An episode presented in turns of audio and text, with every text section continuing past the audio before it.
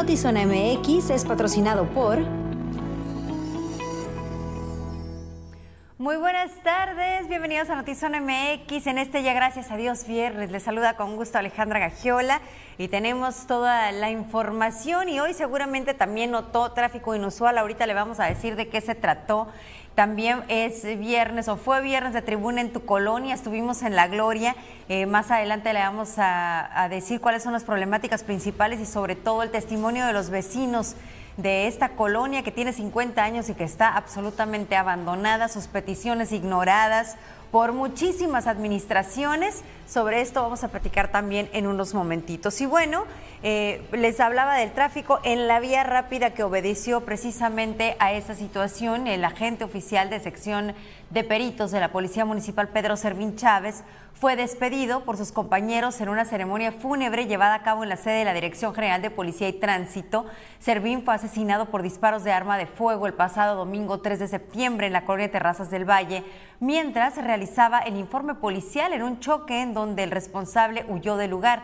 Minutos después del mediodía, la carroza en donde se trasladó el cuerpo de Servín Chávez fue custodiada por agentes de tránsito de la Policía Municipal hasta las instalaciones del ICA, en donde se le realizó un homenaje y precisamente este, este traslado eh, eh, a lo largo de la vía rápida generó un gran congestionamiento vial. Muchas personas se preguntaban qué es lo que estaba pasando y por qué este número de motociclistas. Bueno, esta fue la razón. Policía Segundo Servín Chávez Pedro. Hoy despedimos a la gente Servín Chávez con tristeza en nuestros corazones, pero también con gratitud por su servicio y con la determinación de continuar su legado. Que, que descanse en paz, sabiendo que su sacrificio no será olvidado. Misión cumplida, compañero. Un fuerte abrazo hasta el cielo.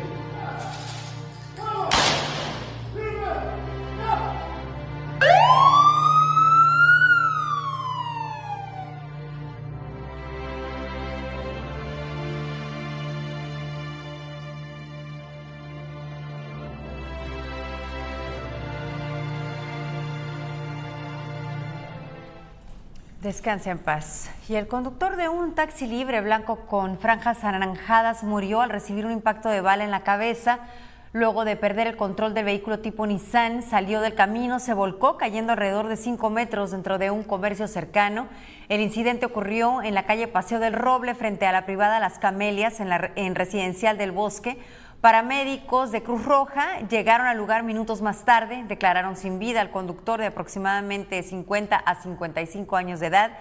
Elementos del cuerpo de bomberos trabajaron en la escena para rescatar el cuerpo de la víctima que quedó prensado en el vehículo tras la volcadura. La violencia en el Valle de Mexicali continúa siendo una problemática toda vez que las autoridades de Mexicali no han implementado el blindaje que se ha propuesto con la ciudad de San Luis Colorado de San Luis Río Colorado, de donde han señalado provienen los generadores de violencia, esto que le llaman el efecto cucaracha. Esta semana fueron localizados tres cuerpos embolsados en el Valle de Mexicali, donde se presume que tienen conexión con disputas del crimen organizado en San Luis Río Colorado. La conexión de violencia entre el Valle de Mexicali con San Luis se ha fortalecido en los últimos meses con diversos hallazgos como son las fosas de la colonia alemán, asesinatos de policías y los llamados levantones. Aunque autoridades dicen saber de la problemática, no se ha dado el famoso blindaje de seguridad entre ambas ciudades. Hace tiempo que se ha presentado este fenómeno, que será como dos años para acá, sí, que ha ido un incremento este, este fenómeno de San Luis eh, con, el Valle Mexicali tenemos una excelente coordinación. Recuerden que a mí me tocó ser directora de Seguridad Pública Municipal y en aquel entonces había eh, personajes, no voy a decir su nombre, eh, apodos como el Charal, el Triste, son los que recuerdo otros personajes. En el ejido Hermosillo del Valle de Mexicali fueron localizados dos cuerpos descuartizados. Fueron localizados dos cadáveres que pues ya ustedes los traen, embolsados, enteipados, dos masculinos. No tenemos la identidad aún eh, de, estas personas. Eh, conforme a las investigaciones preliminares se presume que pudieron haber sido ultimados en San Luis, Río Colorado, porque y, este, tirados aquí. Un área geográfica compleja entre San Luis y el Valle de Mexicali, afirma secretario de Ciudad Ciudadana. Sigue habiendo desgraciadamente una este, área geográfica eh, compleja por sus límites jurisdiccionales en el cual este, a veces las actividades que se llevan a cabo en Estados Sonora se repercuten aquí o viceversa, se llevan aquí y repercuten en Sonora. Entonces hemos, hemos trabajado y seguimos trabajando de la mano con la Fiscalía, con Seguridad Pública Municipal y con Seguridad Pública Municipal, Fiscalía y Policía del Estatal Cosma de, de Sonora, ¿sí? para precisamente con ese, borrar esas líneas jurisdiccionales ¿sí? Eh, en el sentido figurado en lo cual la competencia sea compartida la falta de cámaras en el valle también facilita los hechos delictivos. Es cosa, hay que entender que el área del Valle Mejía es una área rural, ¿sí? que a veces no cuenta con la infraestructura, cosa que se requiere para de este tipo de sistemas. Más sin embargo, sí va a haber cámaras en los accesos principales a esta área geográfica ¿sí? que obviamente pues tiene varias entradas y puntos muy, este, muy específicos. Entonces sí hay un, este, un trabajo integral que está haciendo con la Federación, con el Estado y con el municipio para seguir acotando este, la actividad criminal en esta área y que hemos ido avanzando. Y Aunque es evidente el temor que viven los residentes de ambos estados, ambas ciudades, el alcalde de San Luis así lo minimiza estar al pendiente eh, de todo, sabemos de qué se trata y cómo está. La gente de bien está viviendo muy bien en San Luis Río Colorado, en el Valle, en Mexicali. Con producción de Tarni Hernández para Notizona MX, redefiniendo la información, José Manuel Yepes.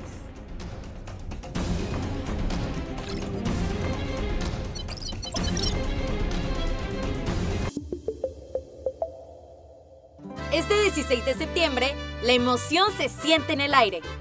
Los corazones latiendo al ritmo de nuestra historia, de nuestras tradiciones. La comida que une a generaciones, el sabor que nos hace sentir en casa. Y el sonido de la música y el folclore que nos llena de orgullo y alegría. Es momento de celebrar juntos, de crear recuerdos inolvidables. Zona MX y Clima te desean un día de la independencia lleno de amor, orgullo y diversión con tus seres queridos este 16 de septiembre. ¡Viva México!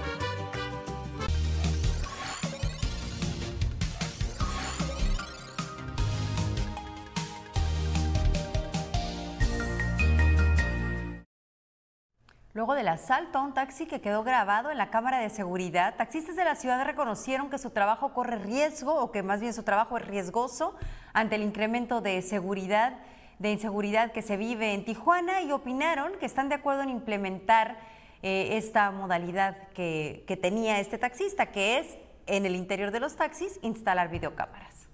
El asalto a un taxi que circulaba por el Boulevard Rosas Magallón la mañana del jueves 7 de septiembre y que fue grabado por la cámara de seguridad que estaba instalada en el vehículo ha puesto sobre la mesa si los taxistas requieren tomar medidas extraordinarias para evitar ser víctimas de este tipo de delitos. Fernando, chofer de taxi desde hace 20 años, consideró que es buena idea instalar este tipo de tecnologías para salvaguardar a los choferes. Aunque él no ha sido víctima de un asalto, ha escuchado de colegas que sí han sufrido este tipo de atracos. No, pues la verdad es que nosotros estamos expuestos porque traemos dinero. Traemos dinero y es fácil que nos agarren sentados y nos, asalten, ¿no? luego ya ve que incluso hasta el pasaje están robando ya.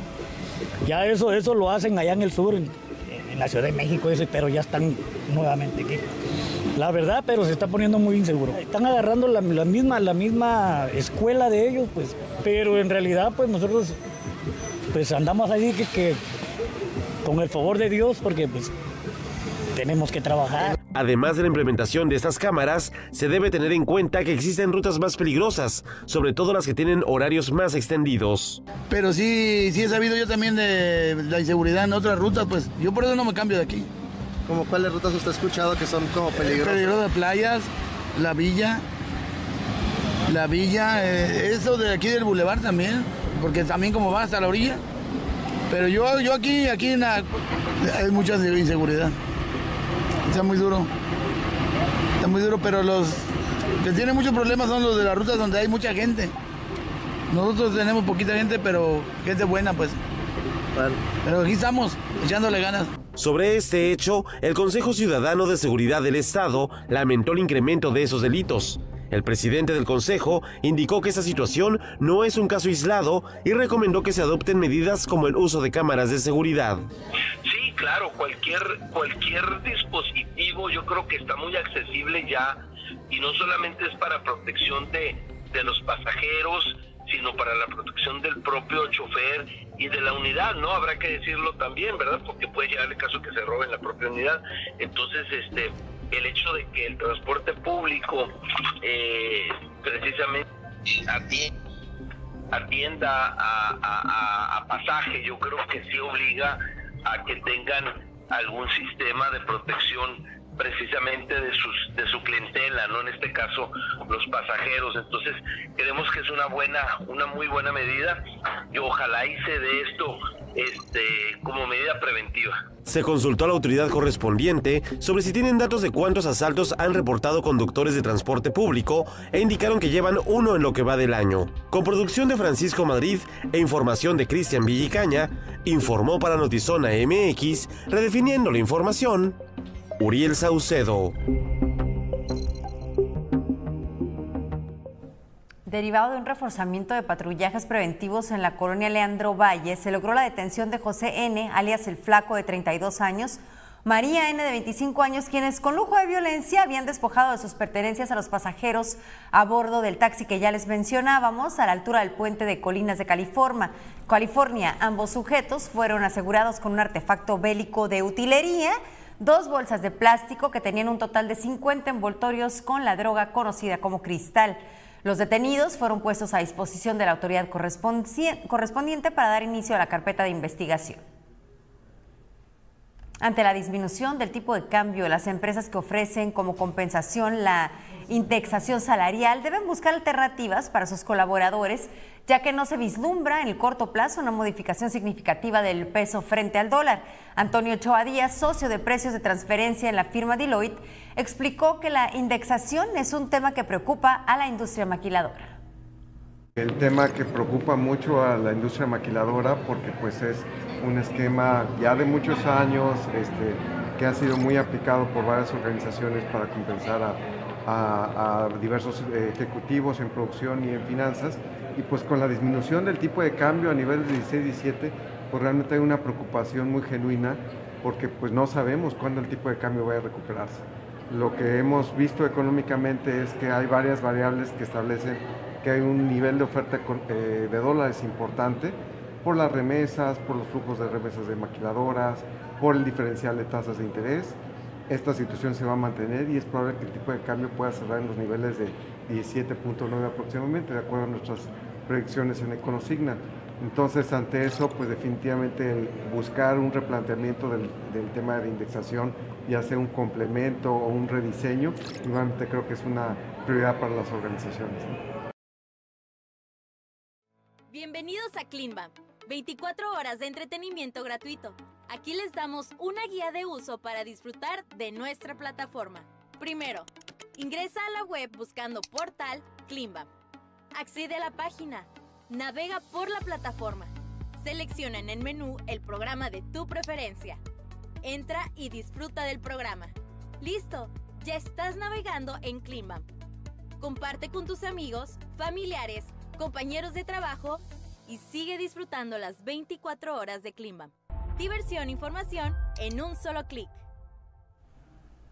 Gana un par de boletos para el concierto del Mariachi Vargas. Te decimos cómo. Atención a todos los amantes de México y de la música de mariachi en este mes patrio. Participa en esta dinámica y celebra con nosotros de una forma muy especial. ¿Qué hacer? Sigue arroba oficial son MX y mándanos captura de que nos sigues por mensaje. Conéctate a nuestro noticiero, Notizón MX, de lunes a viernes a las 6 de la tarde y deja en los comentarios una porra dedicada a México con el hashtag Viva el Mariachi. El ganador se va a seleccionar el martes 12 de septiembre, así que pongan a trabajar sus mentes creativas y sus corazones patrióticos. Ya tenemos aquí algunas personas participando. Aquí les leo, viva México, viva su gran nación, festejemos todos cantando de corazón. Y qué mejor acompañados de una buena canción, hashtag viva el mariachi. Y también participa Olimpia, viva el grandioso país mexicano lleno de gloria y de honor, siempre representado por el lienzo tricolor, hashtag viva el mariachi. Así que aquí ustedes ya están participando y el próximo martes 12 daremos a conocer el ganador. Y nos dice Evangelina Muñoz que bravo por la detención de estos dos delincuentes que robaron a bordo del taxi. Gabe Mequi, saludos, bonito viernes, saludos y gracias a quienes en este momento se suman a la transmisión.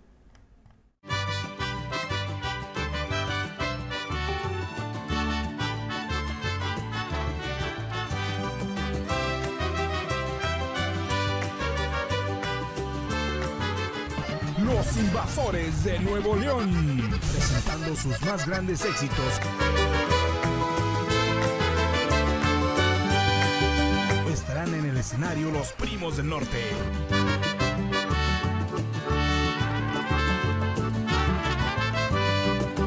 Los Invasores de Nuevo León. Te invita el gobierno de Playas de Rosario. Bueno, ya les adelantaba que hoy fue viernes de tribuna en tu colonia y todo el equipo de Notizón MX estuvo en la colonia La Gloria, a invitación de los vecinos, a quienes como siempre agradecemos muchísimo que nos escriban, que nos hablen de sus problemáticas, perdón, y por supuesto nosotros somos esta vía para ver si la autoridad voltea a ver estas colonias a las que alguna vez pasan a pedir el voto y después no regresan, pero entendemos por supuesto que a veces necesitan que alguien les diga qué es lo que está pasando en aquellos lugares a donde ya no tienen la posibilidad, posibilidad de regresar.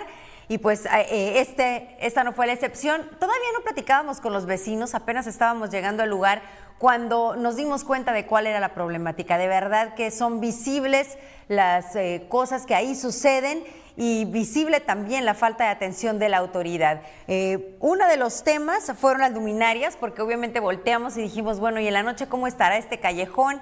¿Habrá iluminación? Claramente vimos que no. Hay dos luminarias solamente. Los vecinos nos hablaron de haber rogado porque se las instalaran y se las instalaron finalmente apenas hace unos meses y una ya tiene como que un falso contacto, un cortocircuito o algo así, que prende y apaga, pero no sirve constantemente. Platicamos con ellos y esto nos dijeron sobre ese tema.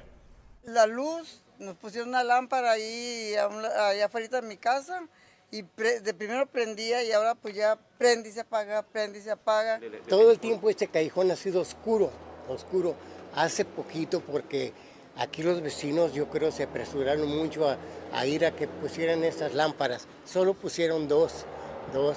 Cuando aquí toda esta parte de para allá se ve oscuro de noche. No puedo salir ya cuando se hace oscuro porque en las condiciones que estoy, pues me, he caído una vez ahí y tres veces me he caído allá. Y apenas hace poco le pusieron, pero duró poco este, prendida, pero ahorita como tiene fallas, no sé, o, o falso contacto, ¿no? que prende y se apaga, prende y se apaga. Lo principal, lo que a todas luces pudimos notar, apenas habíamos pisado cuando vimos que gran parte de la calle estaba llena de bolsas de basura. Pues resulta que lo que piden y lo que han estado pidiendo desde hace aproximadamente cinco años es recolección de basura. Y es increíble porque apenas eh, está a la vuelta, este callejón está a la vuelta de la calle principal de La Gloria. Y sobre esa calle principal está una subdelegación a la que dicen haber acudido en repetidas ocasiones y siendo absolutamente ignorados. Vean nada más esta imagen. Imagínense tener que salir de su casa y que toda esta basura se esté acumulando ahí. Obviamente entre ellos, entre vecinos, se ayudan para tratar de llevarla, eh, pero no tienen recolección de basura de la ciudad. Esto fue lo que nos dijeron. La basura que no entra, eh, no, no entra, el de la basura tenemos ya años que no entra. Hace años, hace como unos cinco años, yo creo, seis, que la basura antes entraba poquito, de repente entraba un, fallaba muchos tiempos, de repente que se ponía uno aquí en la esquina a pararlos para que entraran a recogerla, de ese modo entraban y navegaban, siempre renegando. Ahora ya tienen como unos tres años o cuatro que no entran, para nada entran a recoger la basura. Tenemos que andar cargándola, cargándola la basura para sacarla afuera enfrente. Al bulevar. Al bulevar. Eh, que no contamos con el servicio de la basura. Esa es la, la verdad. Yo creo que ya hace más de dos años con el que no contamos con ese servicio.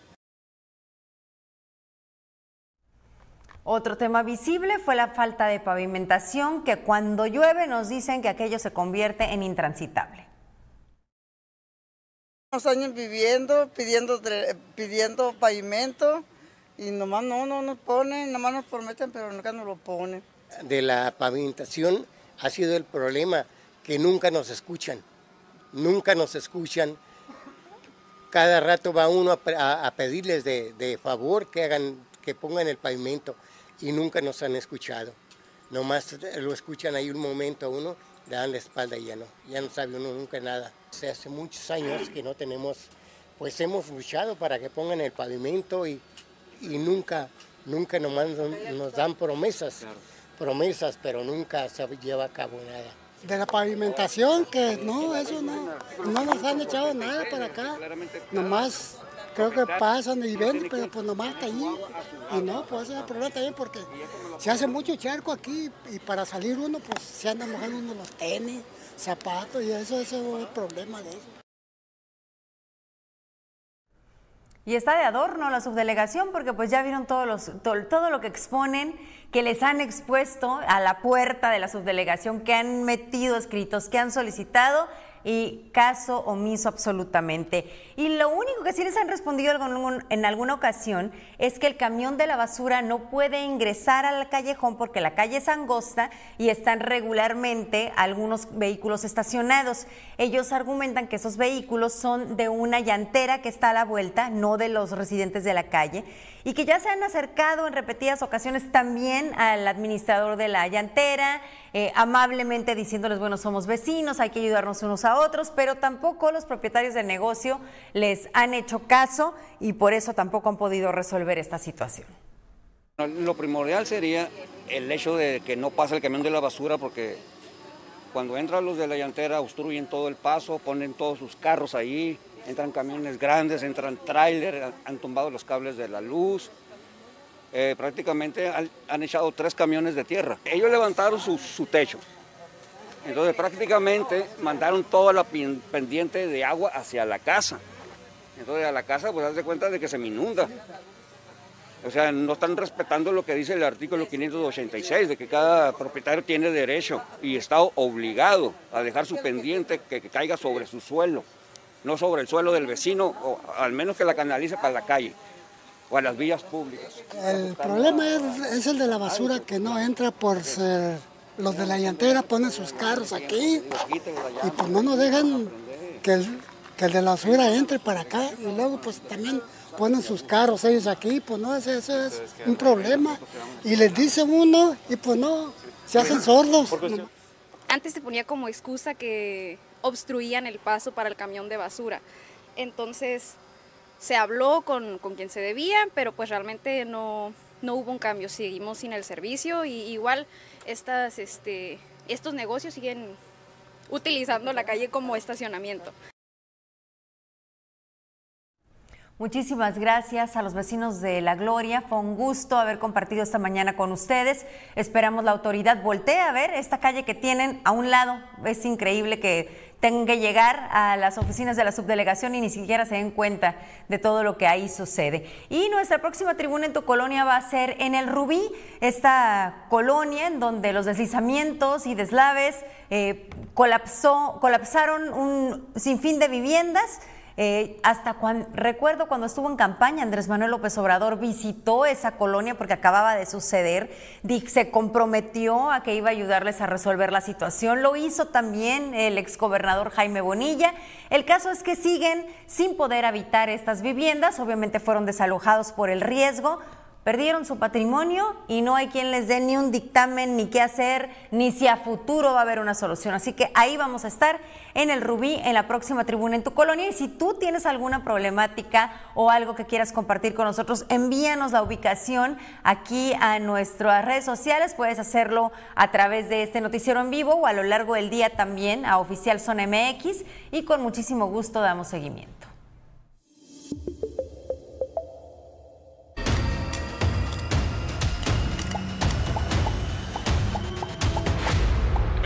Que técnicamente, tanto en actuación como en fotografía, Sonidos de Libertad es una buena película con grandes valores de producción. Es muy contundente, es clara, es eficiente, también es un cliché como película de acción con un corte policiaco en el que tenemos a un héroe que rescatará a un grupo de niños explotados sexualmente por un cártel colombiano.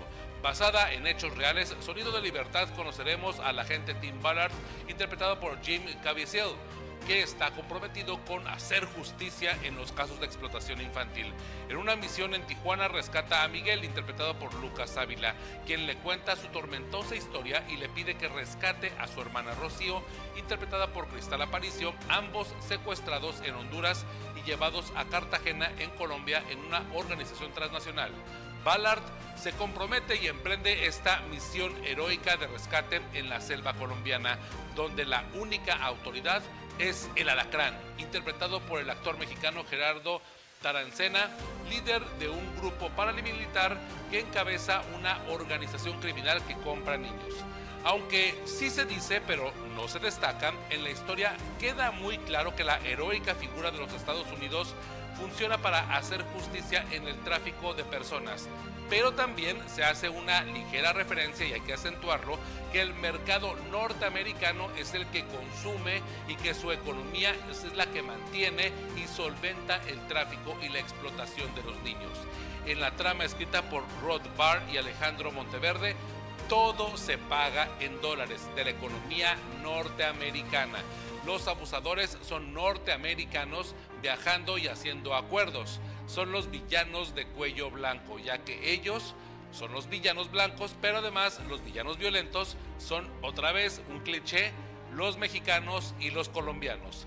En esta trama se cae en el cliché de cualquier película de acción. Las motivaciones de Ballard son la justicia norteamericana, Dios y su esposa. Un perfil que luce adoctrinador que resalta con el sonido de los coros eclesiásticos infantiles emulando a los cantos gregorianos cada que la gente Ballard decide o toma alguna acción para rescatar a los niños secuestrados. Por momentos el ritmo es torpe, tanto en actuación como en la edición, donde se aprecia que hay talento pero falta de experiencia en la dirección de Monteverde pero se debe destacar los valores de producción, esta riqueza de las tomas, las locaciones, la diversidad de lugares y momentos que se muestran incluso en los efectos especiales que están orgánicamente aplicados y que son bien aprovechados. La fotografía siempre busca esta propuesta artística no siempre lo logra, algunas veces hasta se satura, pero esto lo sentirán en muchas escenas sentimentales. Las actuaciones tanto de Lucas Ávila como de Cristal Aparicio son impresionantes y logran rescatar las emociones de descuido y de vulnerabilidad que ambos hermanos tienen al ser secuestrados en Honduras. Es de lo más estremecedor de la película. El guion muy bien logrado, la actuación promedio, grandes valores de producción y una buena dirección hacen que Sonido de Libertad sea una buena película. Pero momento, hay que tener en cuenta que a quien ayudamos cuando apoyamos este tipo de películas. Aquí produce Eduardo Verástegui, un provida, un simpatizante y promotor de Donald Trump, un acosador de mujeres a un empresario acusado de tratar de cometer fraude en las elecciones de Estados Unidos y a quien separó familias y promovió encerrar a niños en rejas en centros de detención. Hay que tener cuidado a quien apoyamos porque puede ser un gran tema y además hay una necesidad de exigir que se haga justicia. Pero apoyar esta película es apoyar y respaldar a alguien que está en contra de los derechos humanos, de los derechos fundamentales de toda la sociedad. Es por eso que le damos una de cinco estrellas, aunque sea una película promedio, dominguera, que probablemente merecería un poco más de calificación, pero en verdad hay que tener cuidado con las películas y a las personas a las que estamos apoyando cuando compramos un boleto del cine. Por si alguien preguntaba, soy Ernesto Eslava, sigamos hablando de cine, de series aquí en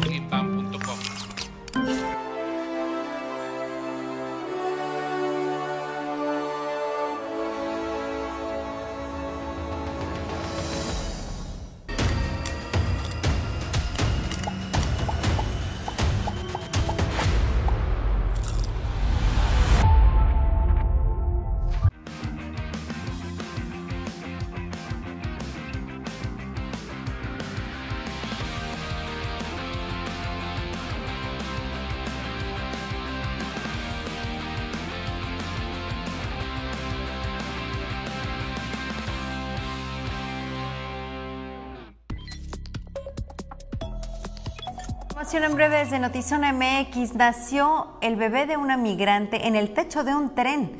Mandaron escrito en un cartón un mensaje de auxilio al conductor para que se detuviera y la ayudaran. El pasado 5 de septiembre, la recién nacida fue registrada como mexicana.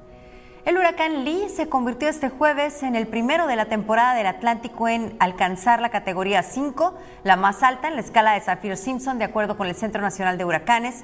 Sus vientos máximos sostenidos alcanzaron las 160 millas por hora. El gran jurado especial que investigó la presunta injerencia electoral en Georgia recomendó imputar a al menos 39 personas, aunque finalmente solo fueron acusadas formalmente 19. Entre ellas está el expresidente Donald Trump.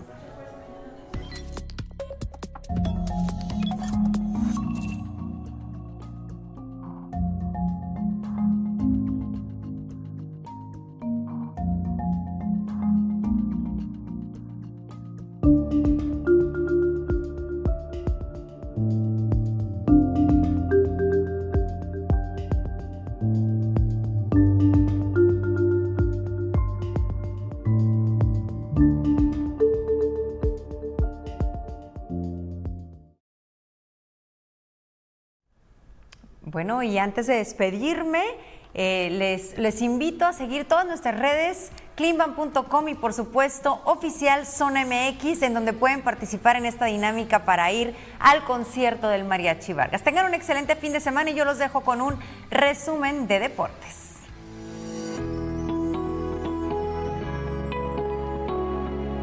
Zona Sport es traída a ti por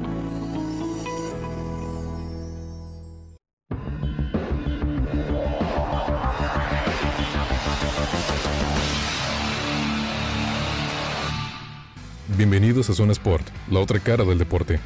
Hoy te presentamos un resumen de la actividad deportiva más destacada de la semana. México ya sabe sus posibles rivales en el preolímpico. La selección mexicana de básquetbol ya sabe quiénes serán sus posibles rivales en el torneo previos a los Juegos. Eslovenia y Letonia, que cayeron este pasado miércoles en cuartos de final, sumándose a Italia y Lituania, que perdieron la misma ronda. Selección mexicana se enfrentará contra Australia. Este sábado se llevará a cabo la fecha FIFA del mes de septiembre, en donde habrá varios juegos amistosos y también partidos de eliminatoria, rumbo a la Copa del Mundo en la que jugará México contra Australia. NFL. Los Ángeles Chargers se enfrentarán a Miami Dolphins y LA Rams se enfrentará a Seattle Seahawks. Este domingo, los Ángeles Chargers abren temporada regular contra los Dolphins de Miami en el SoFi Stadium, en la semana 1, mientras que los LA Rams se enfrentan a Seattle Seahawks en el Lumen Field. Ambos partidos serán a la 1.30 hora Pacífico.